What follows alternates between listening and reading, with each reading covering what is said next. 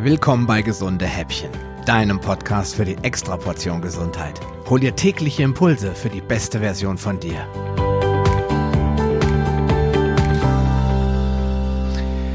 Ja, hallo und herzlich willkommen zurück zum zweiten Teil meiner Vitaminreihe, wenn man das so nennen darf. Episode 26 haben wir schon erreicht und gestern hast du ja gelernt, warum Vitamine und andere Nährstoffe immer weniger in unserer Nahrung vorkommen und was das mit der Liefer- und Lagerungskette innerhalb des Einzelhandels zu tun hat.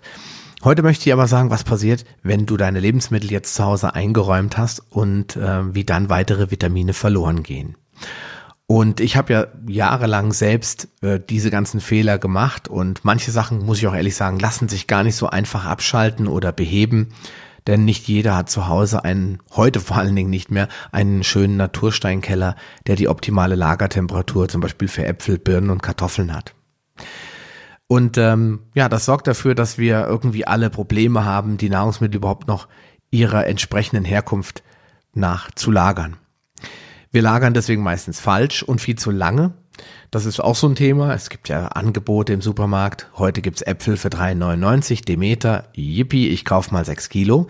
Und jetzt versucht das mal zu lagern, so dass die Äpfel möglichst auch nach ein oder zwei oder drei Wochen noch lecker knackig sind und alle Vitamine und Nährstoffe noch enthalten sind. Es ist eigentlich fast unmöglich. Deswegen kann ich dazu nur motivieren, die Nahrungsmittel eben kürzer zu lagern und schneller aufzuessen. Tomaten, Gurken und Paprika sowie tropische Früchte, die dürfen nicht in den Kühlschrank. Das Aroma geht verloren. Und ähm, man kann das auch einigermaßen nachvollziehen, weil all diese Pflanzen mögen es gerne warm. Die kommen aus einem Klima, bei Gurken, die kann man zwar auch in Deutschland anbauen, aber in der Regel kommen diese ganzen tropischen Früchte und Paprika und Tomaten aus dem Süden. Und da ist es eben warm und die Luftfeuchtigkeit ist etwas höher und dementsprechend mögen sie den kalten, trockenen Kühlschrank nicht unbedingt so gerne. Einheimisches Kernobst wie Äpfel und Birnen, die haben damit kein Problem. Die sind die deutschen Temperaturen mittlerweile gewöhnt, auch wenn die Birne aus Italien kommt eigentlich. Aber die Äpfel und die Birnen, die wir hier kultiviert haben, die können das ab. Ja, und dann haben wir das lichtempfindliche Vitamin C. Und man hat ja mal deutsche Äpfel untersucht und festgestellt, da ist eigentlich gar nichts mehr drin an Vitamin C und auch viele andere Pflanzen, die mal Vitamin C-Bomben sind, die leiden unter den schlechten Anbaubedingungen. Aber wenn ich dann was habe, was Vitamin C haltig ist, dann kann ich das Vitamin C auch ganz gezielt zerstören, indem ich es zu viel Licht aussetze. Und das passiert ganz oft. Die Sachen liegen auf der Küchentheke sind manchmal ein bisschen abgedeckt, aber oft kommt irgendwie Licht dran oder im Kühlschrank, der wird dann immer aufgemacht und dann kommt immer, während ich da drin rumräume, immer wieder Licht dran. Das mag das Vitamin C eben nicht. Deswegen kann man auch da vielleicht Abhilfe schaffen. Aber viel schlimmer für alle Vitamine ist eigentlich das Kochen. Und hier muss ich den Veganern, vor allen Dingen den Rohköstlern, 100% zustimmen. Es macht durchaus Sinn, Rohkost zu verzehren, wenn man sich mit Nährstoffen versorgen will, vor allen Dingen mit Vitaminen, denn die werden oft von uns totgekocht.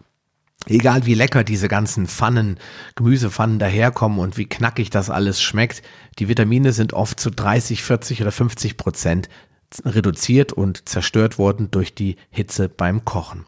Das mögen nämlich die allerwenigsten Vitamine. Die Mineralstoffe, die stört die Hitze wieder nicht, aber die wandern ins Kochwasser.